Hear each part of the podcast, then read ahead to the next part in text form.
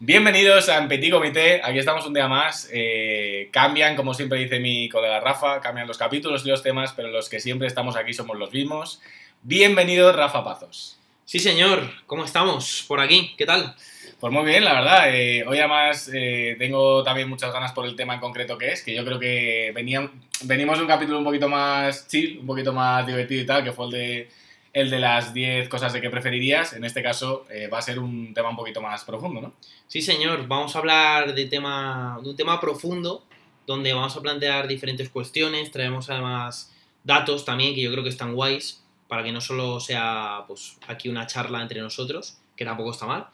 Y nada, el capítulo de hoy, pues ¿de qué vamos a hablar? Yo creo que vamos a hablar un poco de... Lo resumiría en el arrepentimiento, ¿no? Exactamente. Vamos al arrepentimiento. No sé si vosotros consideráis que os arrepentís de muchas cosas o de decisiones que hayáis tomado en la vida. Pero bueno, ahora lo vamos a ir comentando y vamos a ir diciendo algunas cosillas interesantes que tenemos por ahí. Dentro intro.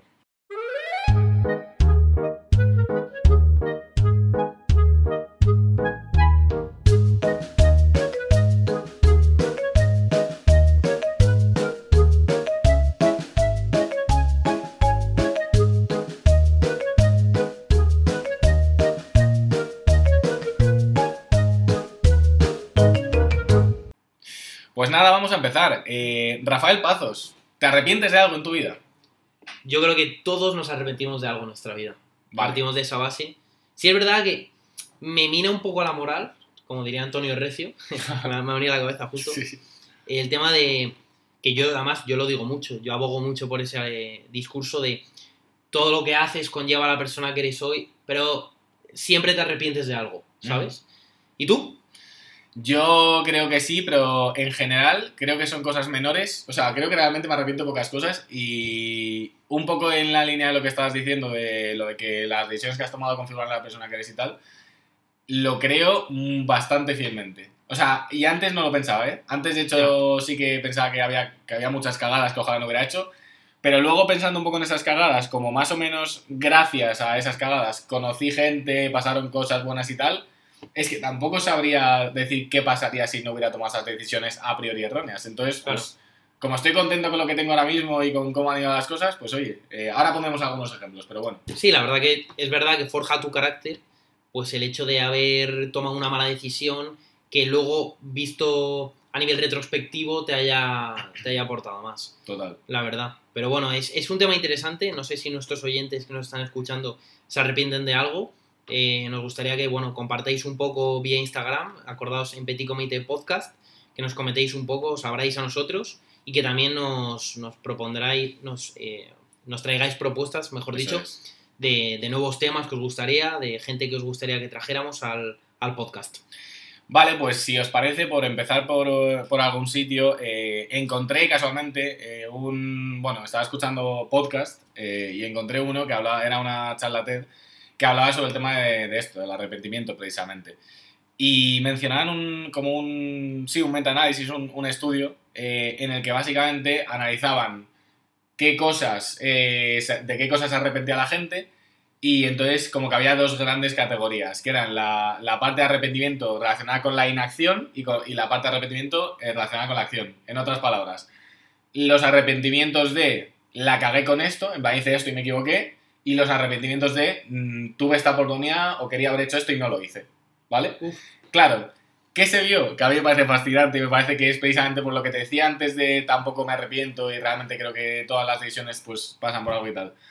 Se vio que la vas- o sea, una vasta mayoría, muy muy grande, eh, de arrepentimientos de las personas eran tanto a nivel eh, de personas adultas, jóvenes, ya más eh, ancianas y tal, que la grandísima mayoría de arrepentimientos eran de inacción, no de acción. O sea, la- unas, unos poquitos eran de hice esto y me equivoqué, Claro. y la grandísima mayoría era de me gustaría haber hecho esto, tuve la oportunidad de hacer aquello y no me atreví a hacerlo, no le eché huevos o simplemente no... No, tuve el coraje, ¿no? No tuve coraje, no lo hice.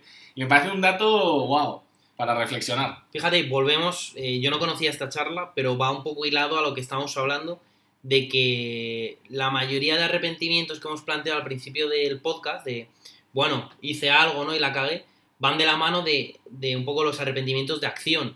Es decir, si tú haces algo que bajo tu juicio tenías que hacer porque te apetece y bueno, creías que era una oportunidad y va mal, pues bueno, eh, aprendes. Sin embargo, si no lo haces, te vas con el resquemor de, de uff, tenía que haberlo hecho, tenía que haber tomado este paso en mi vida, tenía que haberlo...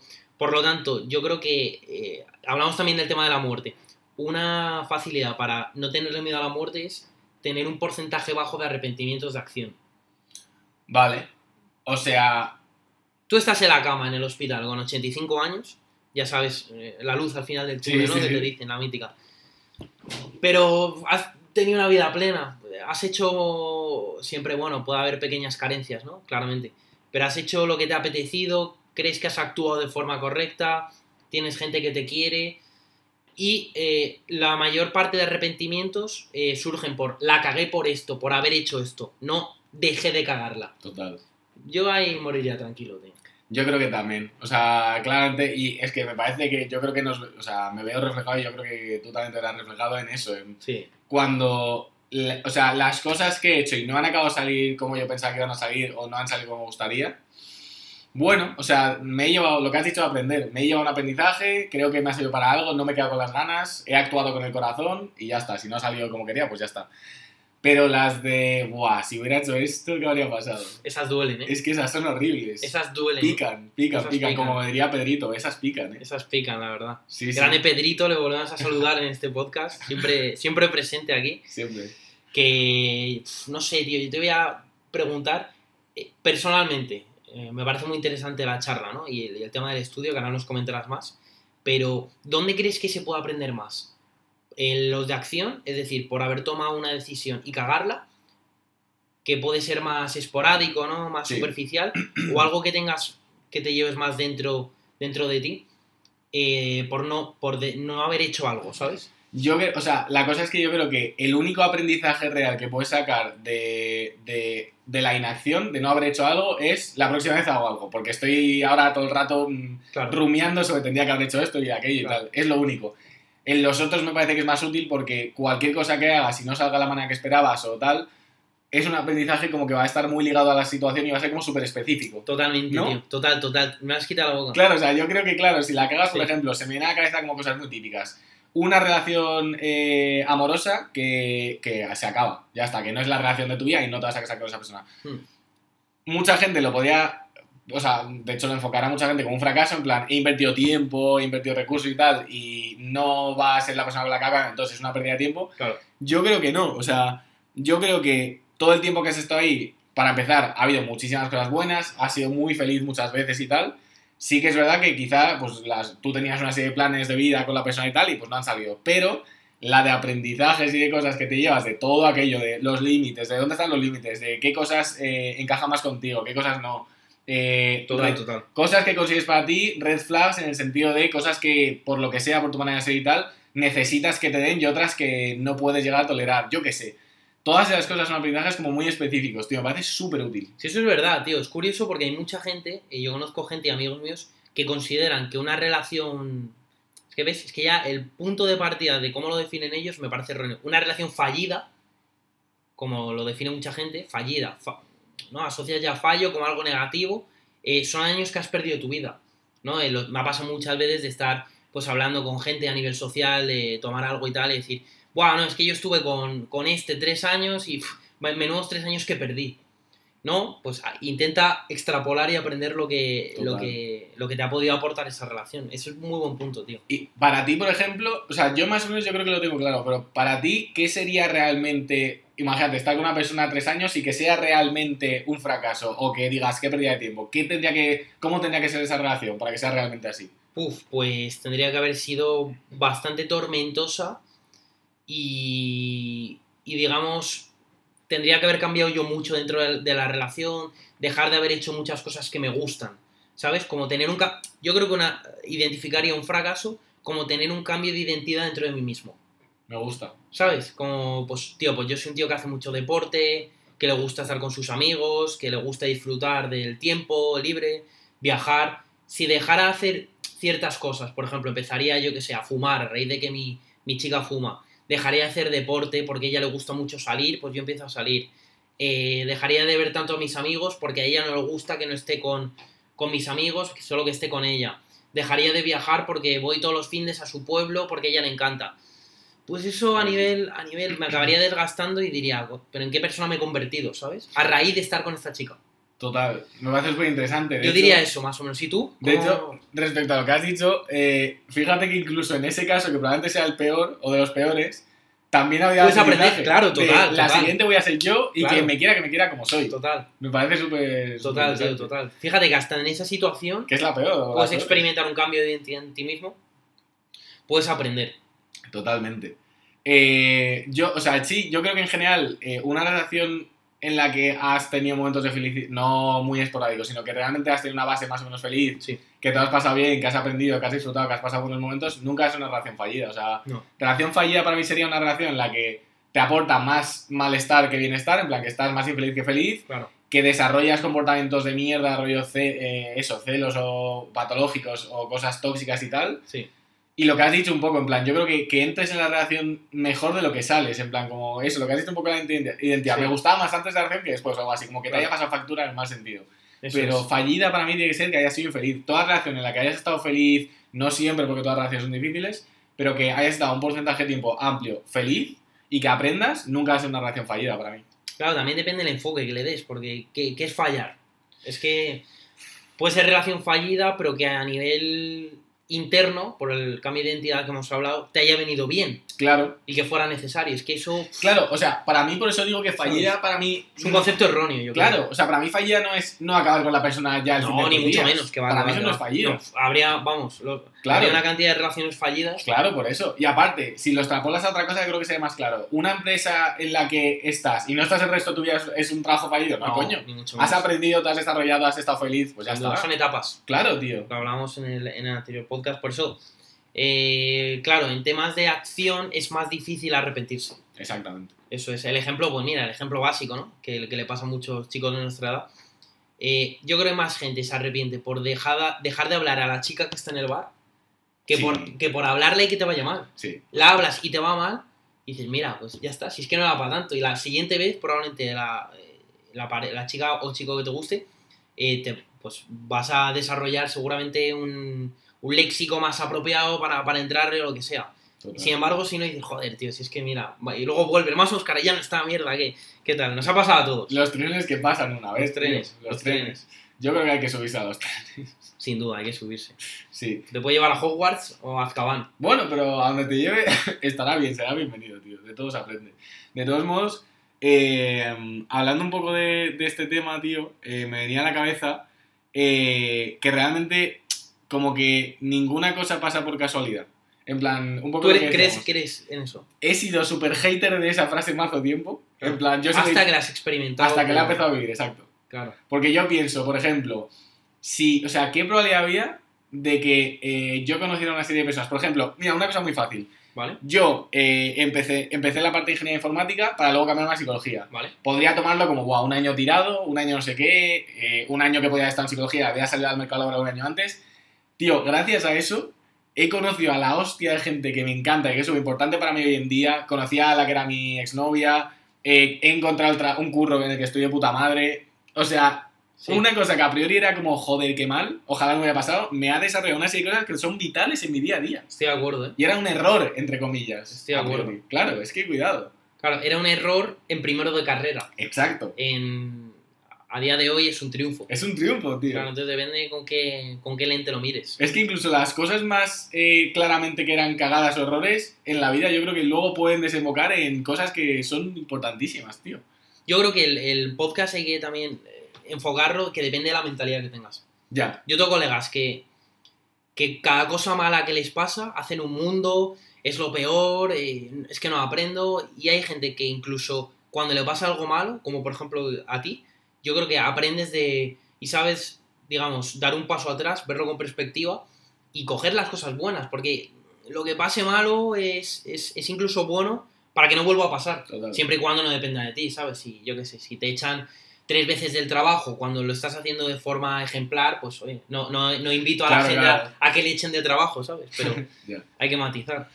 Pues sí, la verdad. Es, es interesante. Nos gustaría conocer vuestra opinión, la verdad. Eh, de hecho, igual que tiramos alguna encuesta al tema político, podemos tirar alguna encuesta en Instagram eh, de, en Petit Comité Podcast. para conocer... eh, Vale, ya está. Vamos a hacer una pregunta que es, primero, ¿te arrepientes de algo en la vida? Y segundo, si la gente obviamente que quiera abrirse, a nivel anónimo, a nivel... No hace falta que sea algo súper específico ni con nombres, pero bueno, ¿de qué? De una cosa que te arrepientas. ¿De. Vamos a poner entorno social, pareja, trabajo, Exacto. familia, pasar más tiempo con tus padres. Ese tipo de movidas. Y Eso luego, es. de hecho, podemos poner otra que sea ligado a la pregunta anterior, eh, que has, has aprendido algo de eso y que lo pongan. Muy bien.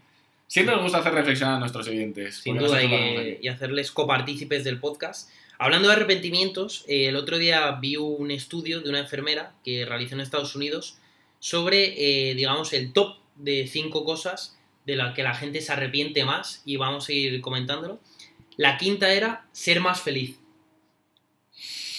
Un poco global, ¿no? Ser más feliz. Claro. pues, que digamos que ahora, según vaya eh, subiendo en el top, irá, irá teniendo sentido. Claro, yo creo que esta realmente, por parte, bueno, por parte de los participantes, primeramente, yo creo que está mal concebida, porque realmente me parece que eso es la consecuencia. No, no puedes arrepentirte de no ser Eso más feliz. O sea, bueno, ya.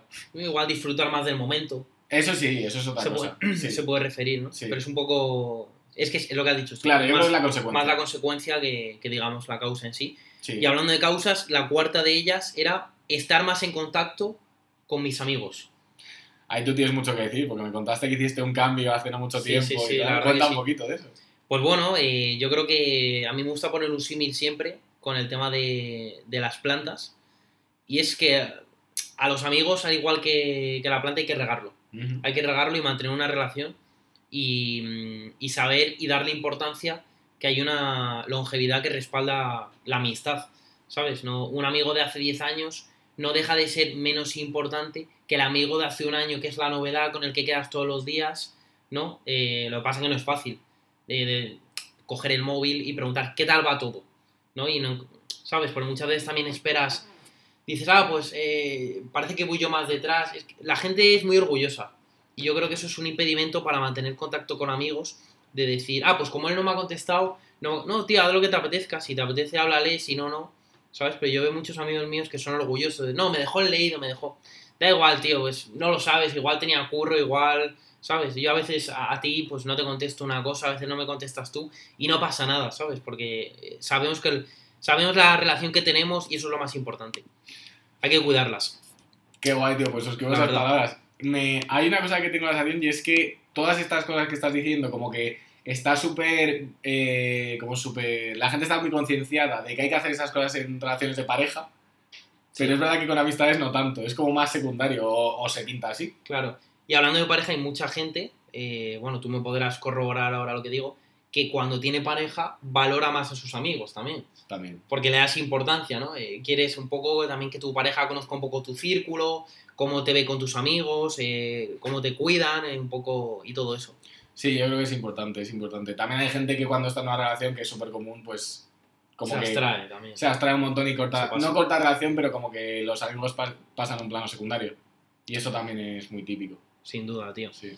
Pues nada, eh, esa es la cuarta, la tercera. eh, me sorprendió bastante y creo que hoy en día eh, prima en la población, que es tener el coraje de expresarme, o sea, de expresar tus sentimientos. Decir, mm, si por ejemplo quedas tú con tus amigos y realmente no estás mal, o sea, estás, al revés, perdón, estás mal por alguna situación de tu vida cotidiana, pareja, eh, social, familiar, cuéntaselo, tío, son tus colegas, ¿sabes? Sin embargo, mucha gente lo oculta y al final te lo tragas todo para ti mismo y acabas sufriendo más. Obviamente depende mucho de la personalidad, pero tener el coraje de, de expresar, de, oye, ¿qué vamos a cenar? Tío, pues no me apetece, me quedo en casa. Ya está. Decir que no, es Hablamos. Esto es un poco lo que hablamos de la asertividad. Bueno, es que esto es lo de speak up, es literalmente en plan, di lo que piensas, en plan, no tengas miedo a equivocarte ni a, ni a expresar lo que piensas. Yo creo que probablemente eh, también la charla TED, muy relacionado con esto, había una chica que la traían como invitada y tal, y contaba su experiencia de arrepentimiento y era justamente, justamente esto, en plan, en su caso era eh, en el tema laboral, en plan, como que veía injusticias y como que no se atrevía a dar su opinión porque le parecía como que la vergüenza y tal, Claro. pero lo veía súper injusto. Y yo creo que eso también probablemente sea una de las más comunes. A mí también me ha pasado, rollo, de ver algo que no te acaba de encajar o te da mucha rabia y Sí. decir, bueno, tío, mira, da igual, lo voy a dejar pasar porque no me quiero meter en movidas y tal. Claro. Y luego te quedas como, Dios, es que tenía que haberlo dicho. Esa ¿Ves? es muy mítica. Aquí encontramos arrepentimiento de no acción. Exacto, de inacción, totalmente. Eso es de inacción. Total. Y, y que te quedas te, te come más por dentro, ¿sabes? Total. Que el haber igual denunciado esa falta de, de actitud y que te haya ido mal, pero dices, mira, yo voy con mis principios, yo sé, Sí. que, sé que actúo bien. Eso es, eso es. Es lo que Eso es. esto decía el mítico Cristiano Ronaldo. Lo de cuando tú sabes que has hecho bien las cosas y qué tal, tú puedes dormir súper tranquilo. Que pase lo que pase, pero tú, si estás tranquilo Eso con lo que has hecho, ya está. Lo que tío. depende de ti. Chris Exacto. era un estoico y no lo sabía. Chris ahora estoico. Qué grande Chris, ¿eh? Sí, Chris, Chris, Chris. la verdad, le echamos de menos. Segunda de cuestión de la cual la gente se, se arrepiente más durante su vida. Eh, no tengo datos exactos, pero intuyo que es a gente bastante avanzada en edad este estudio, por lo que podemos estar viendo. Y es la siguiente, no trabajar tan duro eh, perdiendo tiempo con familiares y pareja. Buah, esto es súper importante. O sea, yo creo que obviamente cada persona tiene una serie de prioridades en la vida y en mi caso, por ejemplo, también creo que el tema del curro es importante. Para mí también es importante. Sí. Pero es verdad, tío, que cuando te encierras mucho en el trabajo y le das tanta importancia y tal, lo típico, joder, que se ve en películas y se ve en la vida real, de hecho. Sí. De una persona encerrada en su trabajo todo el rato tal, pasa de sus hijos, pasa de su relación, no sé qué, pasa algo grave, una muerte, un tal, y como que dices, hostia, yo que hacía preocupado por entregar el informe este y tal, y, y es verdad que, buah, eso, es pa- eso sí que es para reflexionar. Vale, ¿y por qué tiene que pasar algo grave? Para Es tomar conciencia. Es lo de siempre, tío. Que es lo que hablamos en el podcast que, que verdad. sacamos, el anterior a Most Likely. Sí. Tomar conciencia, es porque tiene que... Yo, es que yo creo que los dos tenemos la suerte de ser bastante vivos, bastante avispados y ser perspicaces de todo lo que pasa a nuestro alrededor. Pero mucha gente no, tío, y es lo que tú dices, tiene que pasar algo grave, eh, típica peli que le diagnostican cáncer a la mujer y, y el jefe le acaba diciendo, tío, vete con tu mujer, que esto no es importante. Buah, es que tal cual. Es, Es, que es así, tío, pero por, ¿sabes? Pues por cosas como estas, para mí está importante la habilidad que hablamos de ese podcast de tomar conciencia, porque te sirve para adelantarte a estas cosas. Eso es. El otro día, sin ir más lejos, yo estaba eh, agobiado con una cosa del trabajo y estaba dándole mazo vueltas y rumiando y joder, es que tal, y esto tendría que haber hecho tal, y ahora que, yo qué sé, cosas del trabajo. Sí. Y una hora después, es que me viene al dedo todo lo que estamos diciendo. Me enteré de me contó mi padre que eh, una persona, de una vecina, eh, una persona que estaba divorciada, que había vuelto a encontrar el amor, Hostia, qué bueno, ¿no? Claro. Había vuelto a encontrar el amor, estaban encantados, felices, y al pibe con una edad de 50 y tal le dio un infarto. Y se acaba de morir. Uf. Y yo dije, claro, esto es lo típico que decimos siempre, pero dije, estaba, yo- o sea, yo estaba pasándolo hasta mal y con ansiedad por eh, esto del trabajo, que era, además era algo irrelevante, que tampoco iba a ningún sitio. Y me entero de eso, empaticé más y dije, tío, es que, que eso sí que es un problema, tío. Lo que hacemos Sí, siempre, sí. tío, pero, pero es esa toma de conciencia, tío. Sí, la gratitud. Exacto. Y realmente de tener la capacidad, lo que has dicho antes, ¿por qué esperar? En plan, sé capaz de adelantarse y cuando estás en ese momento como de tal, decir, a ver, esto no es Claro. tan importante. Es así, es así. La verdad que sí. Eh, uf, si no, no tengo nada que añadir. Me ha parecido top Es guay. lo que has dicho y todo lo que diga va a ser de menos. Entonces vamos a pasar a la, a la primera. Y esta engloba un poco, tiene que ver con la, con la quinta, ¿no? Ser más feliz. Y es vivir fiel a ti mismo. Engloba un poco todo, ¿no? Eh, hacer lo que, digamos, te apetezca en cada situación y no cooptarte. ¿Tú por qué crees que en algunas situaciones, pues yo que sé, vas en el metro y te gusta una chica o vas en el metro y te quieres levantar para que alguien se siente y no lo terminas de hacer porque te... ¿Por qué? No sé, tío, es esa vergüenza estúpida que tenemos los seres humanos. Es que es, es es una tontería. Es una tontería porque además luego es lo típico. Bueno, esto de hecho lo vemos en psicología social. eh, que cuando uno lo hace o uno empieza alguna cosa de estas, el resto ya es como que va seguido Sí. y es súper fácil. Pero ser el primero que hace tal el Claro. primer movimiento es como. Sí. Sí, la verdad que sí. Fíjate, yo por eso tengo una, una forma de ser tan extrovertida, porque entiendo que suena un poco como que me la pela todo, no es así. Pero es que es la realidad, es que menos, menos muertes y cosas importantes Sí. te tiene que dar un poco todo igual, porque es más tu actitud frente a las cosas que lo que realmente pase, tío. ¿Sabes? Sí, que no hay que tomarse la vida tan en serio. No hay que tomársela tan en serio, porque luego lo que dices tú, viene tu padre Sí. y te cuenta la situación de, de la vecina y tú realmente estabas en la burbuja pensando que tú eras el centro del mundo. Totalmente. Y eres... eh, Eso te saca. Eso Una te hormiga. saca. Sí, sí. Eh, y para ti, para así como para reflexionar antes de terminar, eso de ser fiel a ti mismo, ¿qué engloba? ¿O qué es? Para ti, desde tu punto de vista, ¿qué es ser fiel a ti mismo para ti? Pues engloba que, al- que a la persona que más explicaciones le tienes que dar es a ti mismo. Yo creo que aquí podemos abrir otro, otro debate que es interesante, que es la jerarquía de opiniones. Es decir, eh, es importante para ser fiel a ti mismo em, saber dentro de la pirámide qué importancia darle a según qué opiniones eh, nos, nos dice la gente. Es decir, y, a veces no tenemos esa prioridad clara. Cuando el primer escalón debería ser nosotros mismos, el primer escalón es gente que no comparte tiempo contigo.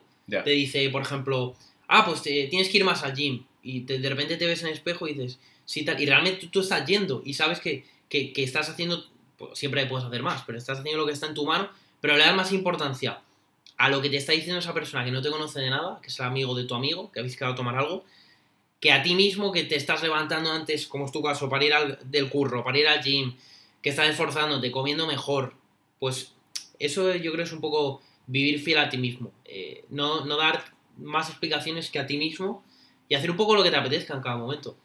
Lo, lo que comentabas tú de, pues mira, primero de carrera, papá, mamá, no me apetece ingeniería informática. Eso es acto de valentía que estoy seguro que mucha gente que está escuchando el podcast no sería capaz de hacer.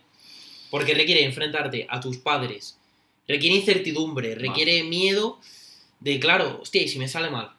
Sí. Es que, claro, si me sale mal, ya la culpa no es eh, de nadie, es tuya. Porque ellos te dijeron una carrera que tenía salida, que más o menos, bueno, ingeniería informática No, no, tiene muchísimas salidas, sí, se cobra bastante bien, pero es que si no me gusta, papá, ¿yo qué hago aquí? Es que, claro.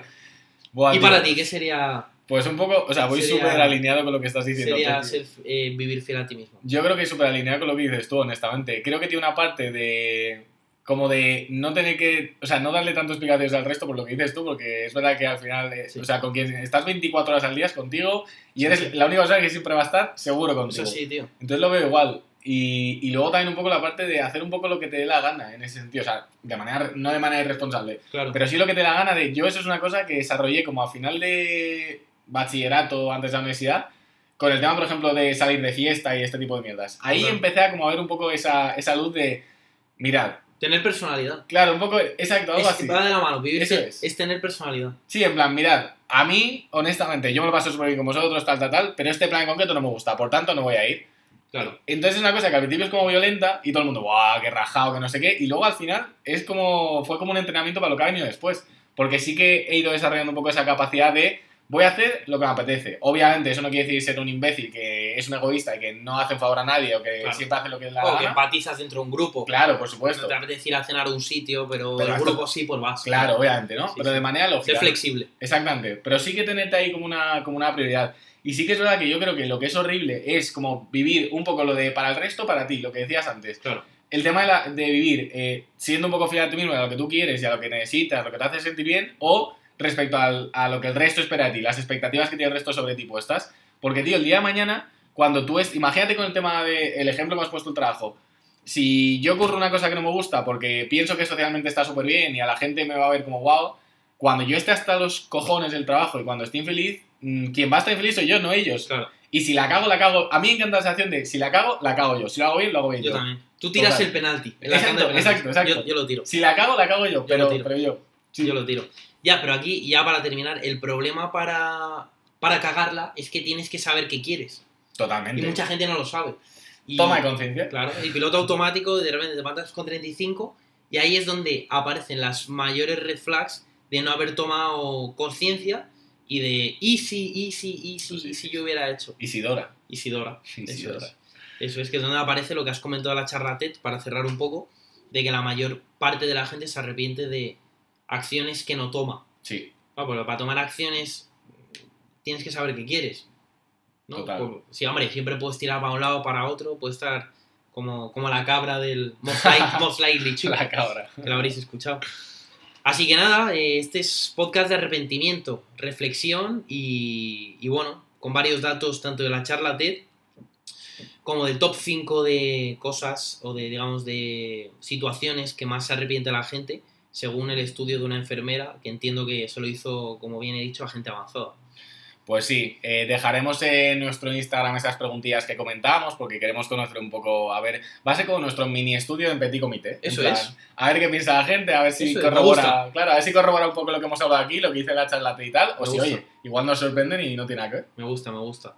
Dicho lo cual, eh, muchas gracias por escucharnos. Eh, como bien ha dicho Rafa, vamos a realizar una encuesta donde en el Instagram arroba en Petit Comité Podcast. Pues estamos en Spotify, en Apple Podcast, puntuarnos con 5 estrellas si os ha gustado. Y dejo a Rafita que despida este gran episodio con una compañía inmejorable.